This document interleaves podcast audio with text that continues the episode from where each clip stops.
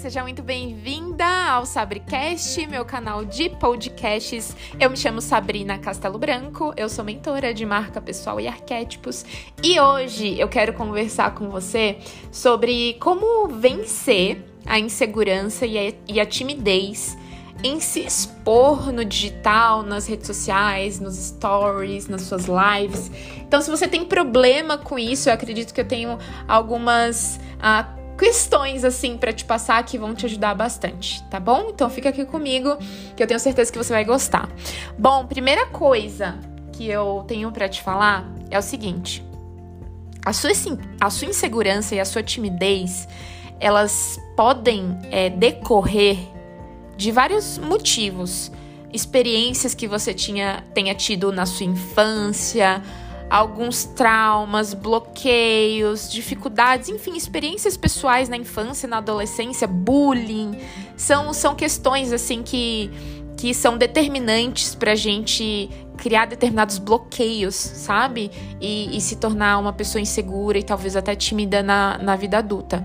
Eu não conheço a sua história, eu não consigo, de fato, em um podcast ir na raiz do seu problema eu nem poderia, né? Até porque todas essas questões elas precisam e elas devem ser tratadas em terapia, né? São questões muito sérias. Enfim, mas eu tenho como te ajudar, né? Te mostrando aqui alguns pontos que você precisa desenvolver para fortalecer a sua autoconfiança, tá bom? E assim, isso ajudar a vencer a sua insegurança e a sua timidez em se expor para as pessoas. Eu posso te afirmar assim com toda a certeza do mundo. Se você tiver a sua autoconfiança, ou seja, a sua confiança em si mesma muito fortalecida, você consegue vencer esses pontos de insegurança e timidez. De fato, acreditar no, nos outros é muito importante. A gente fala muito sobre isso, né? Sobre você acreditar nas outras pessoas. Mas acreditar em si mesma é fundamental mas não é fácil para muitas pessoas. Concorda comigo? A falta de ausência de autoconfiança, ela aumenta muito a sensação de ameaça e de insegurança. E como que o nosso cérebro, ele lida com ameaça e insegurança? Você sabe me dizer? Nosso cérebro, ele fica em total estado de alerta. E aí ele produz alguns comportamentos de defesa. Pensa assim, você vai abrir uma live, digamos, você vai abrir uma live, se a sua autoconfiança está baixa, seu cérebro gera uma reação de ficar nervosa, você vai querer sumir, você vai ficar extremamente tímida, seu coração vai disparar, você vai tremer inteira, você quer fugir dali, você pensa em desligar aquela live, porque seu cérebro está em estado de alerta, em estado de ameaça. Então você vai pensar em tudo, absolutamente tudo, menos no que realmente importa, que é passar o conteúdo que você tem para passar. E ninguém quer se sentir assim, né? Insegura, tímida, coração disparando, tremedeira. Ninguém quer se sentir assim. Então a tendência é você evitar esses momentos de conflito, de ameaça e de, de insegurança. Do tipo, não, faz, não vou fazer a live. Por quê? Porque eu sei que eu vou tremer, que eu vou ficar nervosa, que eu vou querer sumir. Porque o seu corpo, o seu cérebro vai produzir essas, essas reações, esses comportamentos, porque ele está em estado de alerta e de ameaça. Entendeu? Eu sei que muitas de vocês vivem aí, assim como eu já passei por vários momentos desse, vivem a síndrome da impostora né? Que nada mais é do que. O que, que é a síndrome da impostora? É você ter um, um grande talento para algo, um grande conhecimento, mas você não conseguir reconhecer isso para você mesma, ou você não se sentir apta para fazer determinadas coisas, como por exemplo, fazer stories, fazer live, né? Esse tipo de coisa, esse tipo de exposição no digital, você não consegue. Apesar de você ter talento, você não consegue reconhecer isso e você não se sente apta para essas coisas. Mas ok, por onde que a autoconfiança ela começa? Quando que eu vou é, finalmente conseguir me expor, Sabrina? Então, assim, a autoconfiança, primeiro ela começa pelo autoconhecimento. Então, se você estiver anotando, já anota isso daí. Autoconhecimento. Esse é o primeiro passo. Saber quais são as suas virtudes, é, saber quais são os seus defeitos, quais são as suas habilidades, as suas forças, saber também quais são as suas fraquezas, isso é muito, muito importante. Pensa que você, por exemplo, fez uma live hoje e você odiou a live. Digamos que você tenha odiado a live que você fez. Você se sentiu ali super insegura, nada autoconfiante, você, você não gostou do que você apresentou. Se eu te perguntar por que, que você tá se sentindo assim, por que, que você não gostou da live que você fez, a tendência é você dizer que talvez você não domine tanto assim o conteúdo que você tentou passar, que não estava devidamente roteirizado, que não estava tudo na ponta da língua. Ah, você fez uns stories, não gostou. Ah, eu devia ter preparado mais, eu devia ter lido determinado artigo. Enfim, faltou conhecimento da minha parte. Talvez você se dê essa desculpa, né? E aí a sua tendência é depositar o problema no externo, no conhecimento sobre algo externo. Ah, talvez, mas aí passa pela sua cabeça que você precisa de mais um curso, né? Que ainda não tá suficiente. Você precisa de mais um livro para se sentir mais confiante, ler determinada coisa, fazer mais um curso, né? Você vive ali na, na sombra do arquétipo do sábio, que eu sempre falo. Inclusive, a, só um parêntese, a sombra do arquétipo do sábio é justamente a introspecção. É você não conseguir se expor, não conseguir entrar em ação, tá? E aí, caso você tenha feito essa live ou feito um, determinados stories que você não tenha gostado, aí você deposita no externo a falta de confiança em você mesma. Sem saber que o seu nível de autoconfiança, ele vai aumentar na medida em que você tiver clareza, convicção, conhecimento sobre você mesma, não é no externo. Conhecimento eu tenho certeza que você já tem muito, mas e o conhecimento sobre você mesma? Então, assim, o conhecimento, a técnica, né, o externo, ele vai te ajudar sim. Mas o autoconhecimento, autoconhecimento, o conhecimento sobre você mesma é o que vai reforçar a sua convicção sobre você. Sabe bater no peito e se garantir? Falar o que for, você se garantir? Então, assim, você pode ser PHD no que você faz. Se você não se conhecer, você vai tremer na base, entende? Vocês conhecem a, a, a história, da, me veio aqui na mente, a história da, da mulher que não ouve mais? Não sei se vocês conhecem, mas a história é o seguinte. Um homem, ele vai no médico ali relatando que a mulher dele tá com problema de audição. Ela, segundo ele, ela não ouve mais. E aí o médico pede para ele fazer um teste, né, para o marido fazer um teste para entender qual que é o tamanho do problema da esposa dele. E ele falou assim: ó, seguinte, o que, que você vai fazer? Quando você estiver sozinho com a sua mulher, sem, sem barulhos, né, externos, você vai se colocar a 5 metros dela e você vai fazer uma pergunta. Se ela não te responder, você vai se aproximando, repetindo a pergunta até ela ouvir. Combinado? Marido falou: combinado. Aí ele vai para casa, ele encontra a mulher, mulher dele ali preparando o jantar. O que, que ele faz? Ele calcula ali os 5 metros, né, que o médico pediu para ele se distanciar e ele pergunta. Ele faz a seguinte pergunta: Amor, o que, que a gente tem para o jantar? E aí ele não ouve nada, né? Para ele a mulher dele não respondeu. Então ele faz o que o médico orientou, chega um pouquinho mais perto e pergunta de novo. Pergunta ali novamente. Querida, o que, que a gente tem para o jantar? Novamente, fica sem resposta. Então ele chega mais pertinho ainda, pergunta de novo. Nada, a mulher não responde. Aí ele cola bem pertinho da esposa e pergunta: Querido, o que, que a gente tem para o jantar? E aí, finalmente, ela responde. E ela responde o seguinte: Eu vou repetir pela quarta vez. A gente tem frango. Ou seja, quem é que estava com problema de audição? Não era a esposa, era o próprio marido, né? Moral da história enxergar problemas no outro é muito fácil. Apontar os defeitos do outro, enxergar o que, que ele pode melhorar, é muito fácil para o ser humano. É fácil para mim, é fácil para você.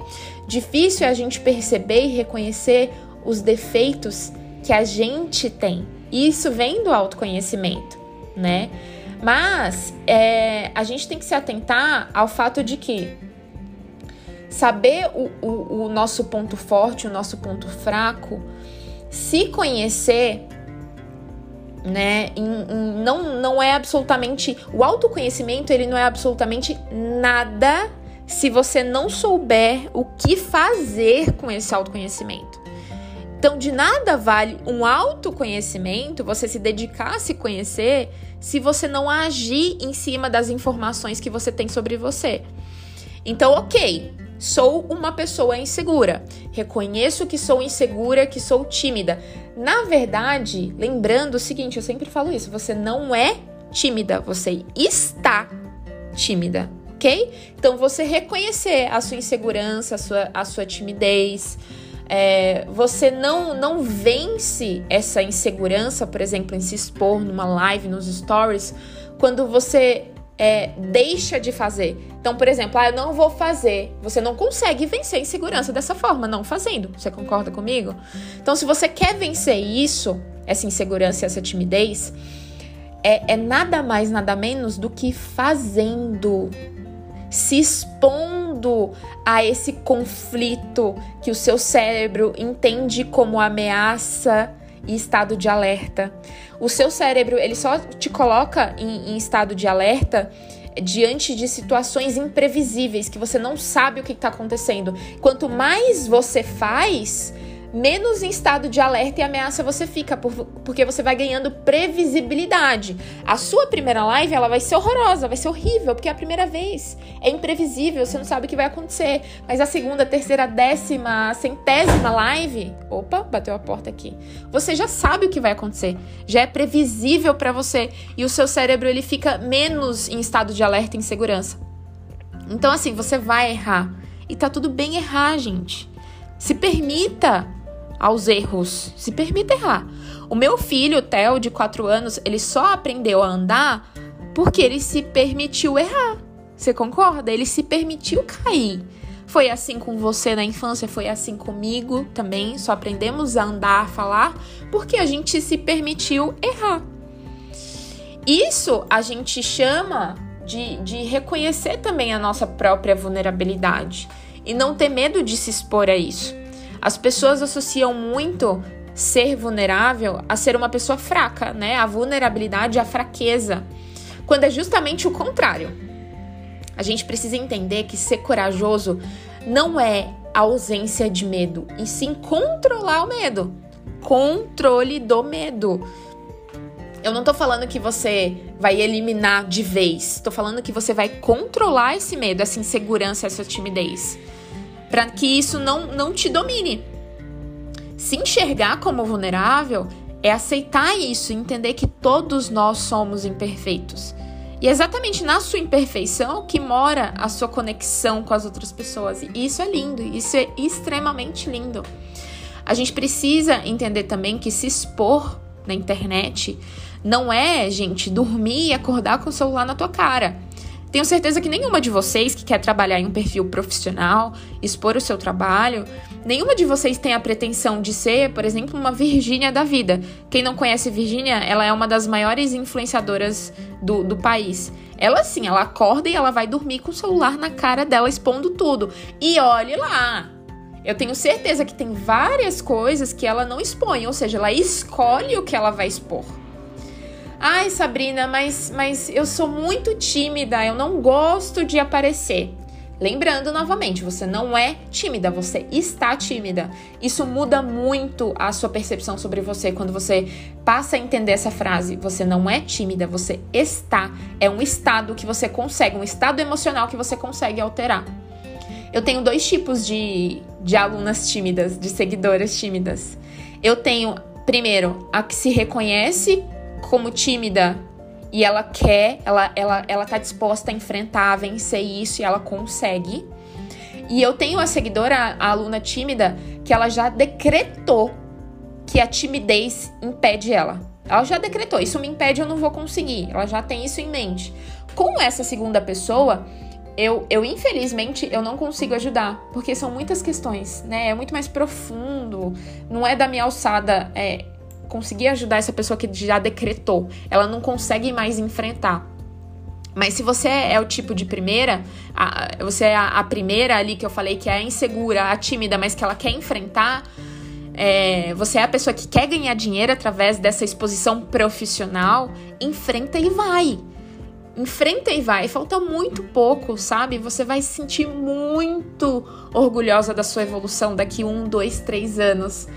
Assim como eu tenho orgulho de mim, do que eu fui, me comparando ao que eu era dois, três anos atrás. Hoje mesmo eu coloquei nos stories um vídeo que eu fiz em 2020, que eu falei, caramba, quanta evolução, Sabrina, parabéns. Eu senti um orgulho assim de mim tremendo, tremendo. Eu fui a pessoa que falava baixinho, eu fui a pessoa que morria de vergonha, que tinha muita insegurança. Eu tive um trauma na minha infância com relação a uma professora, uma exposição desnecessária que ela fez de mim perante a turma, a diretora da escola, que mexeu muito comigo com a minha comunicação e eu tive que destravar isso durante a minha vida né? Mas eu fui a pessoa, cada vez mais eu me desafiava, que eu tentava reconhecer qual eram os meus pontos fracos e melhorava, entende? Em cima disso.